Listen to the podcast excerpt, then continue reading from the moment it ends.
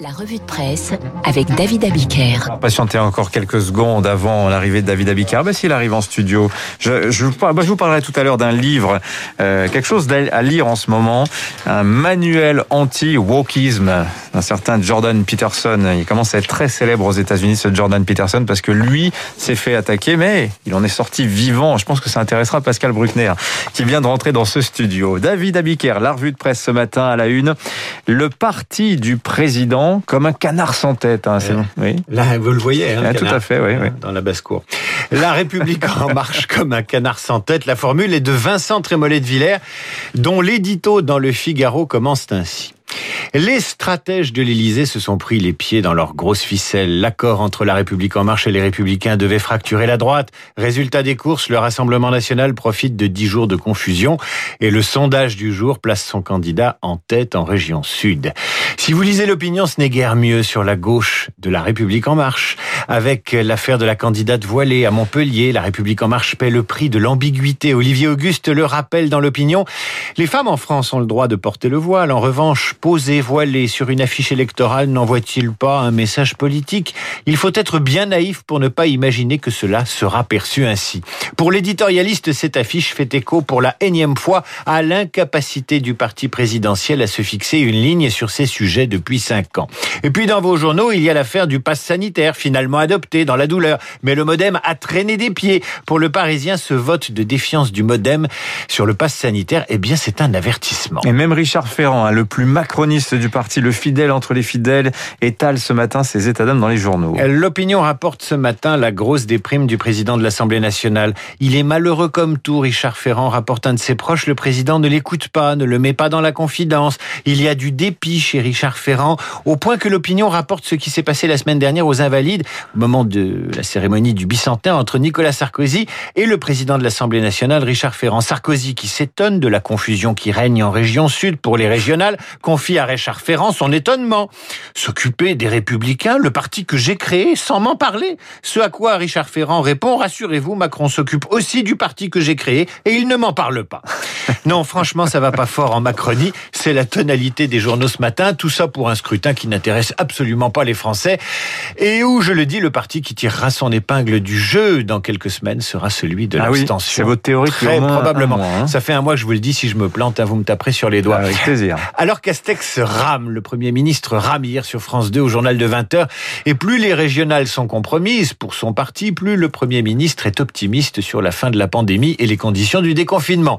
Ce n'est pas l'avis de tous vos journaux ce matin, notamment Sud-Ouest, le déconfinement, et si ça allait trop vite et trop fort? Le Figaro cite deux ministres. L'un explique que Castex fait tout ce qu'il peut pour motiver les équipes. Un autre, moins langue de bois, anticipe un changement de gouvernement pour préparer la présidentielle. Ça voudrait dire un changement de Premier ministre, peut-être. Ah oui, remaniement après les après les régionales. Hein. Voilà, et, un, ben voilà, vous anticipez. Et un responsable de la majorité ajoute tout dépend de la tôle que va prendre le parti aux élections régionales. Je vous le dis, c'est pas génial pour le canard sans tête. en tout cas, j'ai senti de la compassion que vous aviez pour Richard Ferrand. Oui, bah oui il en faut hein, pour bah tous. Pendant ce temps-là, les Français pensent à tout sauf aux élections, justement. Hein. C'est incroyable cette capacité des partis politiques à ne pas voir que le programme des Français tient en huit lettres ces jours-ci vacances.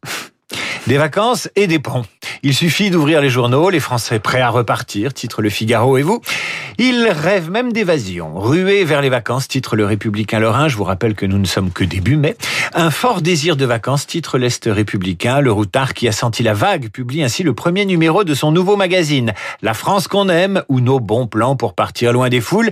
Et si ce ne sont pas les vacances qui excitent les Français, ce sont les terrasses de café. C'est la une de la Voix du Nord. Restaurants et terrasses, ça s'organise. Et si ce ne sont pas les terrasses de café, c'est le tourisme gastronomique en une du bien public. Enfin, les échos publient un cahier spécial 20 intitulé L'appel de la vigne. Tous, tous, dans les chais et dans les cuves à pinard. En fait, les Français se passionnent pour leur région. Évidemment qu'ils se passionnent pour leur région, mais hmm. pas pour les élections régionales. Alors, l'autre gros titre de ce mercredi, c'est la condamnation de Nordal Lelandais, 20 ans de prison. Alors là, c'est une autre ambiance. 20 ans de prison pour le meurtre du caporal Arthur Noyer. C'est la une du Dauphiné, c'est la une du Parisien aujourd'hui en France. Le Figaro rappelle que l'avocat général avait requis 30 ans. L'avocat de Lelandais avait rappelé au jury qu'il s'agissait de condamner un homme et pas un monstre. Eh bien, le jury a tranché. Pour lui, Lelandais est un tueur et un coupable. Mais c'est dans Libération qu'on lira avec effroi la dernière nuit de bamboche d'Arthur Noyer, une nuit d'insouciance dont je vous lis un extrait. Arthur Noyer a bu quelques bières avec ses amis du 13e bataillon de chasseurs alpins à la popote de la caserne. Puis, il a fait la tournée des bars de Chambéry. Il a chanté avec des filles au karaoké, ri avec des et appelé son frère Quentin quand il comme il le faisait toujours quand il entendait un bon morceau de rock. Il a fait la fermeture d'une boîte, le RDC, car au tribunal, on a projeté les images des caméras qui ont filmé euh, le dernier tour de piste d'Arthur Noyer. On le voit danser, ivre sur la piste. Il ne reste plus que lui dans la discothèque avec un de ses copains. On le voit éméché, poser la tête sur le comptoir, puis réapparaître. Les caméras le filment encore à la sortie de la boîte de nuit. Et pendant ce temps-là, Nordal Lelandais rôde, lui aussi dans les rues de Chambéry. Il a dîné chez un ami, s'est fait conduire par deux de ses partenaires sexuels rencontrés sur Internet. Le récit de Libération, en fait, il vous montre à quoi ça a tenu. Si l'un avait pris une autre rue, l'autre encore une autre rue, ils ne se seraient jamais rencontrés. Lelandais qui dira au juge qu'il cherche des copains jusqu'à sa rencontre avec Arthur Noyer. Arthur Noyer qui a quitté la boîte de nuit, qui a marché dans Chambéry d'un pas incertain et dont la dernière image filmée par les caméras de vidéosurveillance toujours date de 3 heures du matin. Arthur Noyer sera ensuite pris en stop par Nordal Lelandais, le Landais qui défend bec et ongle devant le jury sa vérité, sa vérité à lui, poursuit Libération, celle d'une altercation. Arthur Noyer aurait voulu le frapper, il se serait défendu, Arthur serait tombé en arrière, il aurait tenté de le ranimer sans succès. La suite est dans Libération et tous vos journaux qui notent que les jurés ont eu à juger un homme avec en tête l'affaire Maëlys qui sera jugée séparément car les parties civiles ont souhaité que chaque victime ait son procès. Au final, le Landais a pris 20 ans, mais ce n'est pas terminé puisqu'il devrait comparaître à nouveau devant une cour d'assises pour l'affaire Maëlys et ce sera en 2022. Merci David. Un récit un peu vraiment glaçant quand même hein, de cette dernière nuit, nuit d'Arthur Noyer, restituée par les caméras de surveillance. Hein. Merci David. Bonne journée à vous. Vous revenez donc demain matin. Vous êtes là avec nous? Vous non, moi je suis comme les Français en Ah, fait. J'ai vous la pensez paix qu'aux des ponts et des vacances. vacances, vous voyez. Voilà. Et je suis à fond dans l'actu. Eh ben, je vous souhaite un excellent pont euh, de l'ascension, mon cher David. Restez avec nous sur Radio Classique. Nous sommes encore ensemble pendant 20 minutes et Pascal Bruckner est avec nous.